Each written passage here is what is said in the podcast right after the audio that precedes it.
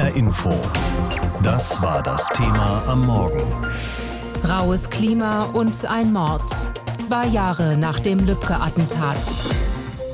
Walter Lübcke, der damalige Kasseler Regierungspräsident, wurde ermordet, kaltblütig, erschossen, aus nächster Nähe auf der Terrasse seines Wohnhauses im nordhessischen Ister. Der Täter, der rechtsextreme Stefan Ernst. Der Prozess gegen ihn ging nach 45 Verhandlungstagen mit einer Verurteilung zu Ende. Eine lebenslange Freiheitsstrafe hat das Gericht verhängt und der Mitangeklagte Markus H. wurde vom Vorwurf der Beihilfe freigesprochen. Doch für viele ist der Fall noch nicht abgeschlossen müssen und kann es wohl auch niemals sein. Für sie war er Vater, Großvater oder Ehemann. Seit dem Mord an Walter Lübcke gab es für die Angehörigen keinen Tag, an dem sie nicht an dieses schreckliche Ereignis erinnert wurden, sagt Dirk Metz, der Sprecher der Familie Lübcke. Auf der einen Seite verarbeitet die Familie nach wie vor den Prozess, das war ja weit über ein halbes Jahr und der war für sie psychisch und physisch außerordentlich anstrengend. Und auf der anderen Seite muss das Leben natürlich auch weitergehen. Das Leben geht auch weiter.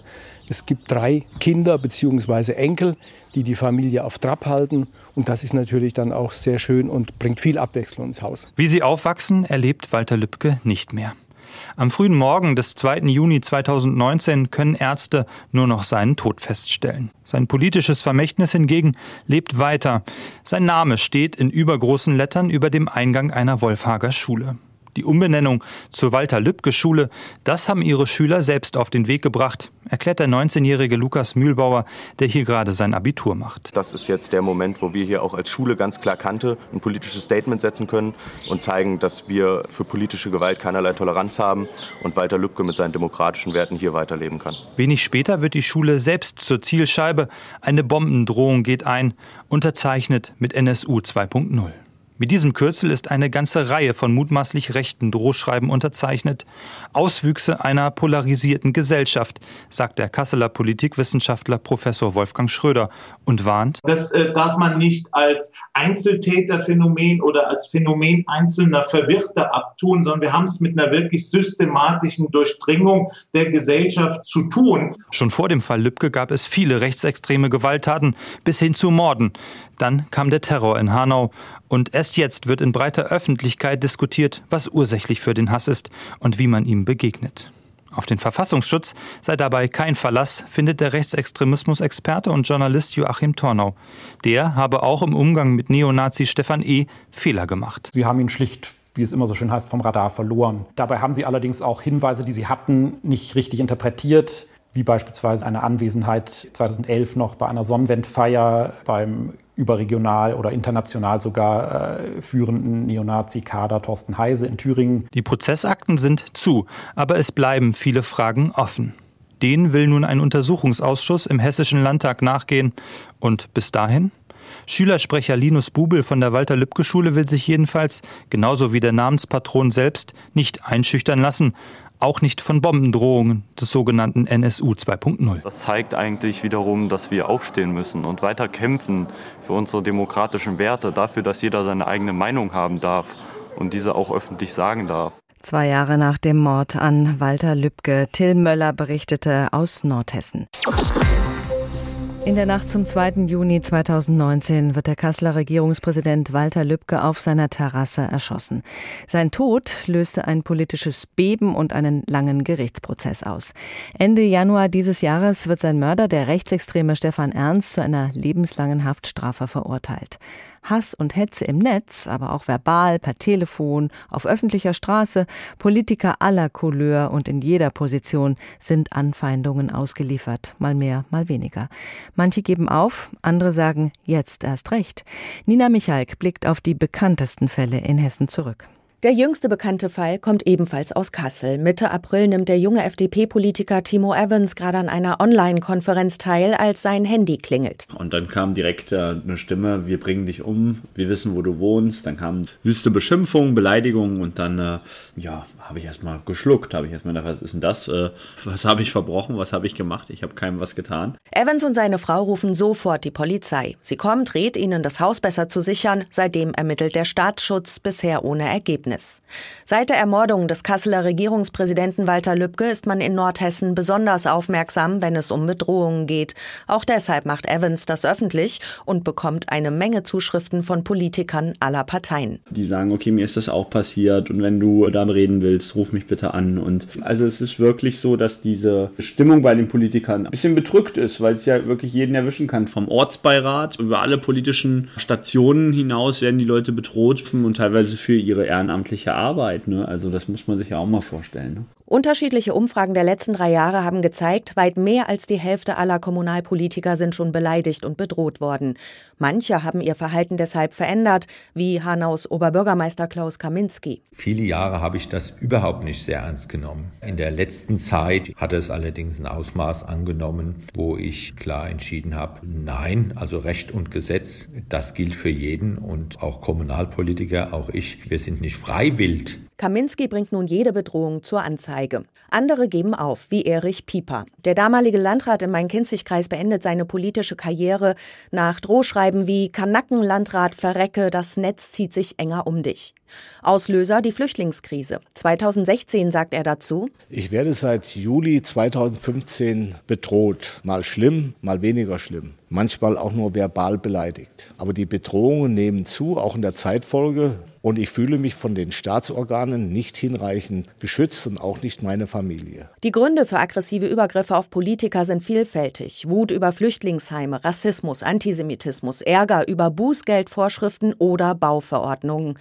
Auch Stefan Erb, Bürgermeister von Erlensee im Main-Kinzig-Kreis, kennt das. Ein psychisch kranker Mann ist mit der Kommunalpolitik unzufrieden, bedroht verschiedene Ämter und ihn selbst. Also bedroht hat er mich, indem er mich zunächst mal beschimpft hat und dann die Geste des Halsabschneidens mit dem Finger über die Kehle.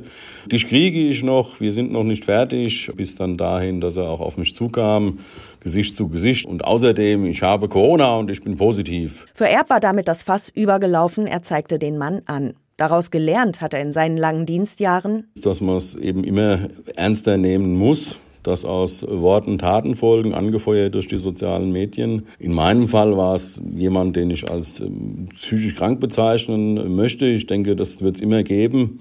Aber dennoch machen eine Fälle wie Walter Lübcke sehr, sehr nachdenklich. Zum Glück ist der Mord am Kasseler Regierungspräsidenten Walter Lübcke eine Ausnahme. Zwei Jahre ist es jetzt her. Über Tat und Täter wurde inzwischen geurteilt. Das Oberlandesgericht hatte bei seiner Urteilsverkündung im Januar keine Zweifel daran, dass der Rechtsextremist Stefan Ernst die tödlichen Schüsse abgegeben hat. Er wurde zu lebenslanger Haft mit vorbehaltlich anschließender Sicherungsverwahrung verurteilt. Juristisch also alles abgeschlossen. Heike Berufka ist unsere Gerichtsreporterin und sie hat auch dieses Verfahren Verfahren damals für uns verfolgt. Heike, der mutmaßliche Mittäter Markus H. wurde damals freigesprochen. Es ließ sich nicht nachweisen, dass er an der Tat beteiligt war. Doch daran gibt es große Zweifel. Geht dieser Teil der Geschichte noch weiter? Das müssen wir mal ein bisschen abwarten. Es hängt ein bisschen davon ab, wie dieses Urteil jetzt geschrieben wird. Denn nur wenn Rechtsfehler in diesem Urteil gefunden werden, dann kann dieser Fall nochmal neu verhandelt werden. Aber vielleicht erinnern wir uns mal ein bisschen daran, was der Vorsitzende Richter zu Beginn der Urteilsbegründung gesagt hat. Er hat nämlich gesagt, ein Freispruch setzt nicht die Überzeugung von Unschuld voraus, aber sie setzt setzt Zweifel an der Schuld voraus. Und diese Zweifel, die hat es klar. Wir dürfen nicht vergessen, Markus H. ist vorgeworfen worden, dass er psychische Beihilfe zum Mord an Walter Lübcke geleistet hat. Das ist ein schwieriger Vorwurf, was den Nachweis anbetrifft, denn dafür muss man wissen, was hat er gewusst? Konnte er wirklich ahnen, dass Stefan Ernst Walter Lübcke töten würde? Und hatte er ganz konkrete Vermutungen diesbezüglich? Nicht. Und dieser Nachweis war nicht zu führen. Deswegen ist er folgerichtigerweise freigesprochen worden. Dieser Freispruch für Markus heißt auch der Grund dafür, dass relativ schnell nach der Tat sowohl Anklage wie auch Verteidigung und die Familie Lübcke als Nebenkläger Revision eingelegt haben. Wie ist da der Stand der Dinge? Könnte dieser Prozess womöglich neu aufgerollt werden?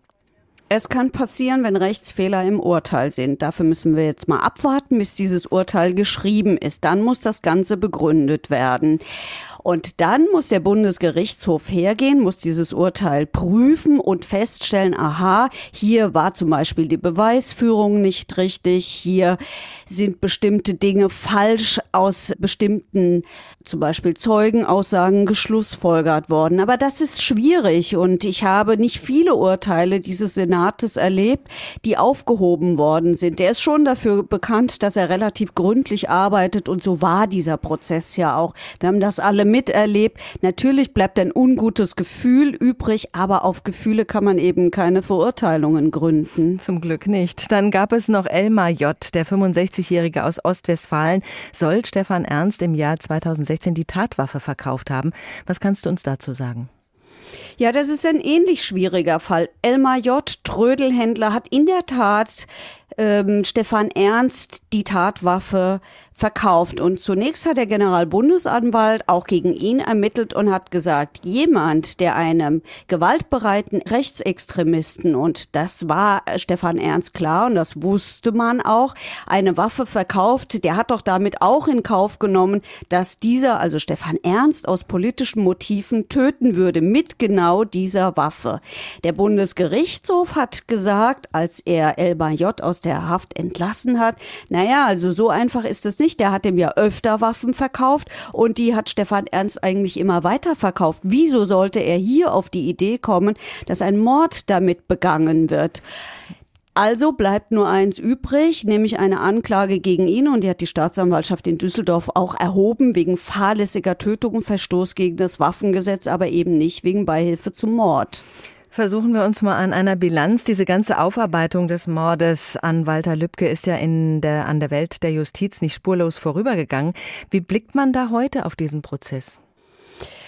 Ich habe schon den Eindruck, dass man durchaus mit Hochachtung auf diesen Prozess schaut innerhalb der Justiz, weil wirklich gut geführt worden ist und weil er auch sehr offen, sehr transparent geführt worden ist, hat sicherlich auch dazu geführt, dass es in diesem Prozess viele Überraschungen gab. Aber wir dürfen einen Aspekt nicht vergessen. So ganz vorbei ist es ja nicht. Es gibt die Zentralstelle zur Bekämpfung der Internetkriminalität bei der Generalstaatsanwaltschaft in Frankfurt und auch die ist nicht untätig. Die hat nämlich äh, mehr als 7500 Kommentare in den sozialen Netzwerken festgestellt, die nach dem Mord an Walter Lübcke entweder dazu aufgerufen haben oder diese Tat, nämlich den Mord, befürwortet haben. Auch da gibt es jede Menge Ermittlungsverfahren. Auch da gibt es viele Tatverdächtige, die identifiziert worden sind. Das ist durchaus durchaus eine Leistung, das ist nämlich im Netz ziemlich schwer, wo man relativ anonym hetzen kann. Und auch hier gibt es noch Verfahren. Also da ist schon was passiert.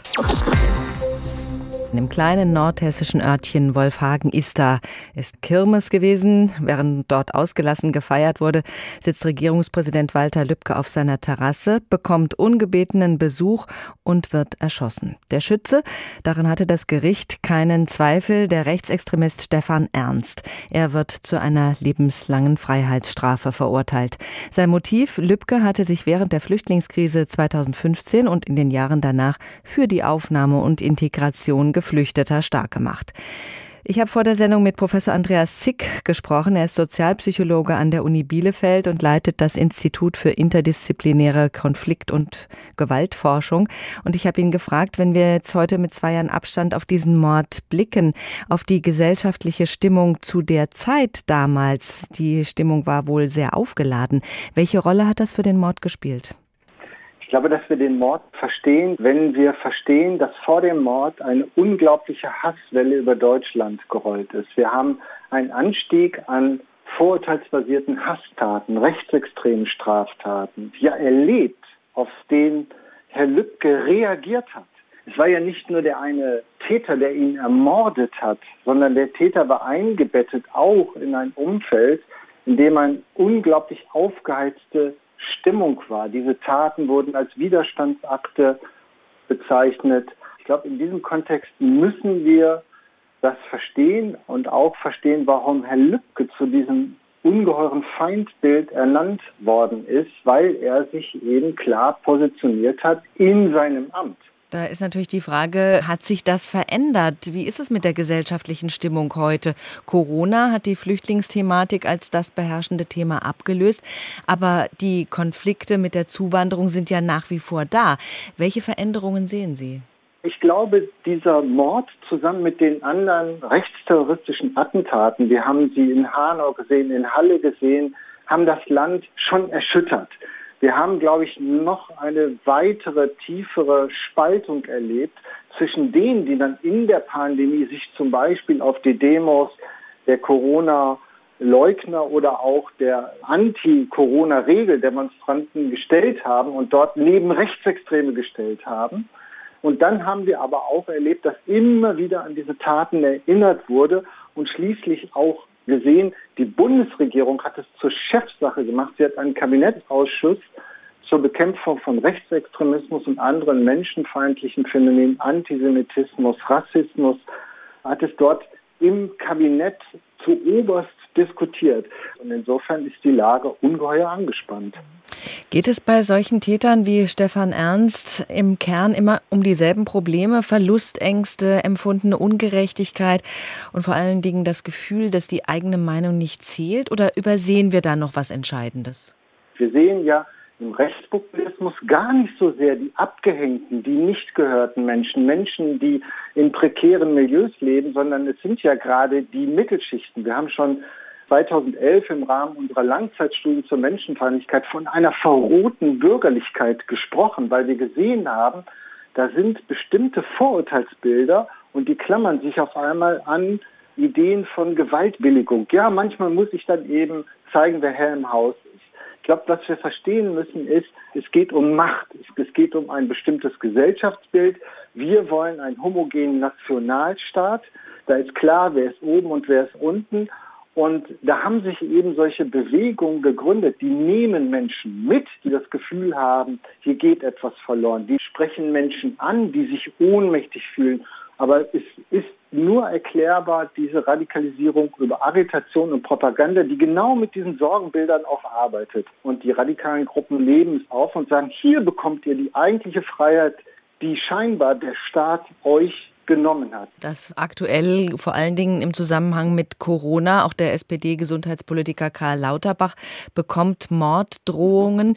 Wie groß ist eigentlich der Schritt von der Drohung hin zur Tat? Was sagt da die Forschung? Wir dürfen nicht Menschen unter Generalverdacht stellen, weil sie demonstrieren gegen Corona-Regeln. Aber wir wissen heute, es sind bestimmte Einstellungen, Feindbilder, menschenfeindliche Vorurteilsbilder, wie gegen Lauterbach, wie damals auch gegen Lübcke, die dann hochstilisiert werden. Was ich dann brauche, sind bestimmte Normen. Das heißt, aus der Einstellung entwickelt sich so eine Handlungsabsicht. Wir müssen jetzt mal ein Zeichen setzen, wir müssen Widerstand zeigen. Und dann kommt auf die Gruppe an, in der ich eingebettet bin. Wenn es dann eine sehr extremismusnahe Gruppe ist, dann wird die Norm leicht geteilt. Ja, und Gewalt ist unter gewissen Umständen auch gebilligt. Und dann kommt es darauf an, bin ich in einer Umgebung, die das Feindbild klar markiert und sagt, das ist der Feind und da kann man ihn treffen. Das sind kleinere Gruppen, aber diese Idee des sogenannten führungslosen Widerstandes, die auch der Täter von Lübcke verfolgt hat, der braucht keine großen Gruppen. Deswegen müssen wir immer wieder darauf gucken, wo an welchen Stellen in der Gesellschaft und auch in den Netzwerken sind diese Rechtfertigungserzählungen, dass das, was äh, Menschen dann vielleicht tun, gerechtfertigt ist. Und das finden wir bei all diesen Straftaten, die eben insgesamt angestiegen sind. Sagt Professor Andreas Sick mit dem Blick auf die Stimmungslage in unserer Gesellschaft und äh, blickt auch darauf, wie viel Nährboden Extremismus nach wie vor findet. Professor Zick hat es gerade angesprochen. Die Bundesregierung hat den Mord sehr ernst genommen. Sie hat reagiert. Inzwischen wird Hasskriminalität auch schärfer geahndet. Welche Gesetze sind verschärft worden und wie sieht es mit der Verfolgung rechter Netzwerke aus? Isabel Reifenrath berichtet aus Berlin. Auch die Kanzlerin hatte sich ja nach dem Mord geäußert. Was den Mord an Herrn Lübcke, an dem Regierungspräsidenten anbelangt, so ist das eine, nicht nur eine furchtbare Tat, sondern für uns auch eine große Aufforderung in allen Ebenen noch einmal zu schauen, wo es rechtsextreme Tendenzen oder Verwebungen geben könnte. Angela Merkel, die Bundeskanzlerin, bekam vor zwei Jahren viel Applaus für diese Äußerung. Die Bundesregierung reagierte auf den Mord an Walter Lübcke und den nachfolgenden Anschlag in Hanau mit einem Kabinettsausschuss gegen Rechtsextremismus. Über ein Jahr lang beriet er sich. 47 Seiten umfasst sein Abschlussbericht. Bundesinnenminister Horst Seehofer beteuerte immer wieder. Ich wiederhole den Satz seit mindestens einem Jahr dass die größte Bedrohung in unserem Lande von rechts ausgeht. Walter Lübcke war vor seiner Ermordung im Internet wild beschimpft und angegriffen worden, weil er sich für Geflüchtete eingesetzt hatte. Bundesjustizministerin Christine Lambrecht brachte gleich mehrere Gesetze gegen Hass und Hetze im Internet ein. Wir müssen die immer neuen Wellen des Hasses, die wir im äh, Netz erleben, bei denen Menschenverachtung, Antisemitismus, Rassismus erleben, dass wir diese Welle stoppen Kommunalpolitiker werden jetzt besser geschützt. Üble Nachrede gegen sie kann seit April mit einer Freiheitsstrafe von bis zu fünf Jahren geahndet werden. Soziale Medien müssen künftig rechtsextreme Inhalte an die Sicherheitsbehörden melden, damit die Verfasser strafrechtlich verfolgt werden können. Bis das möglich sein wird, dauert es aber noch. Die Verschärfung des Netzwerkdurchsetzungsgesetzes tritt erst kommendes Jahr in Kraft. So verhält es sich mit vielen anderen Maßnahmen, die der Kabinettsausschuss gegen Rechtsextremismus beschlossen hat. Der FDP-Politiker Konstantin Kuhle erkennt an, dass die Behörden Rechtsextremismus heute besser auf dem Schirm haben als noch vor zwei Jahren. Dennoch sind wir hier noch lange nicht am Ziel. Es gibt immer noch kein fertiges Bewertungssystem für rechtsextreme Gefährder, anders als im Bereich Islamismus. Es gibt eine hohe Anzahl offener Haftbefehle gegen Rechtsextremisten in Deutschland. Wir sehen auch hier eine weitere Radikalisierung vor dem Hintergrund der Pandemie und der Corona-Krise. Die Regierung hat auch viel Geld in die Hand genommen. Mehr als eine Milliarde Euro soll bis 2024 für die Maßnahmen gegen Rechtsextremismus zur Verfügung stehen. Aus der Sicht der Unionsfraktion ist das entscheidend. Blockiert hat sie allerdings das Demokratiefördergesetz der ehemaligen Bundesfamilienministerin Franziska Giffey. Die SPD wollte schon lange, dass Projekte, die sich gegen Rechtsextremismus einsetzen, langfristig finanziert werden. Bis jetzt konnten sich Union und SPD auf keinen Gesetzestext einigen.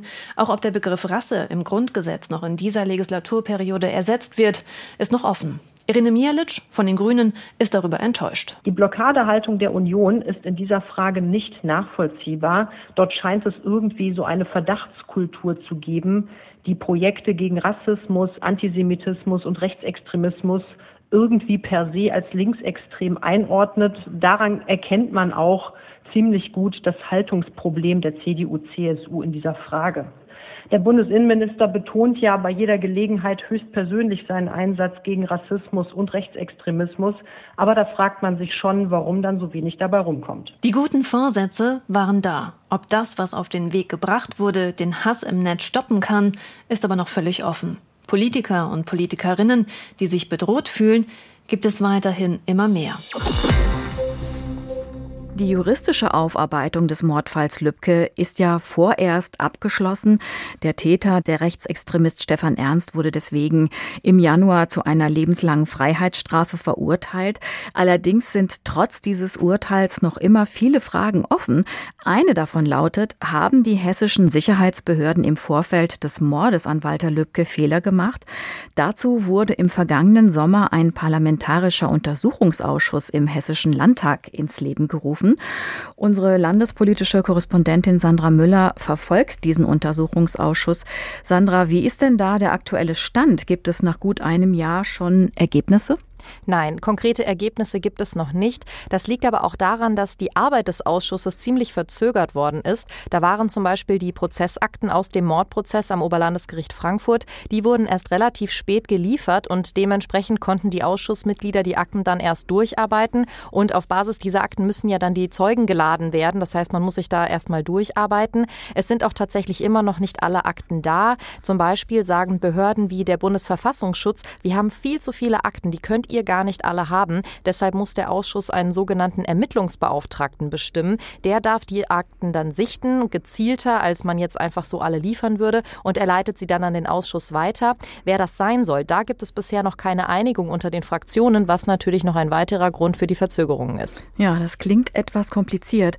Vorausgesetzt, man hat dann irgendwann alle Akten beisammen. Auf welche Fragen sollen Sie denn dann Antworten geben? Was will der Ausschuss konkret klären? Also es geht um mögliches Behördenversagen. Du hast es am Anfang schon gesagt, denn Stefan Ernst ist ein bekannter Rechtsextremist. Es gab auch eine Akte über ihn beim hessischen Verfassungsschutz. Dort galt er 2009 laut einem Vermerk noch als brandgefährlich. Aber nach dem Mord an Lübcke haben der Verfassungsschutz und das Innenministerium immer betont, man hätte Ernst nicht mehr auf dem Schirm gehabt. Er wäre nicht mehr in der Szene aktiv gewesen. Inzwischen weiß man aber, dass das so nicht stimmt. Aber aus irgendeinem Grund hatte eben der Verfassungsschutz die Beobachtung von Stefan Ernst trotzdem eingestellt.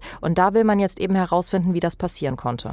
Es gab ja seit März immerhin die ersten drei öffentlichen Sitzungen des Untersuchungsausschusses. Was ist da bisher passiert? Also bisher wurden Sachverständige befragt. Da ging es zum einen um die nordhessische Neonazi-Szene, in der Stefan Ernst ja unterwegs gewesen sein soll.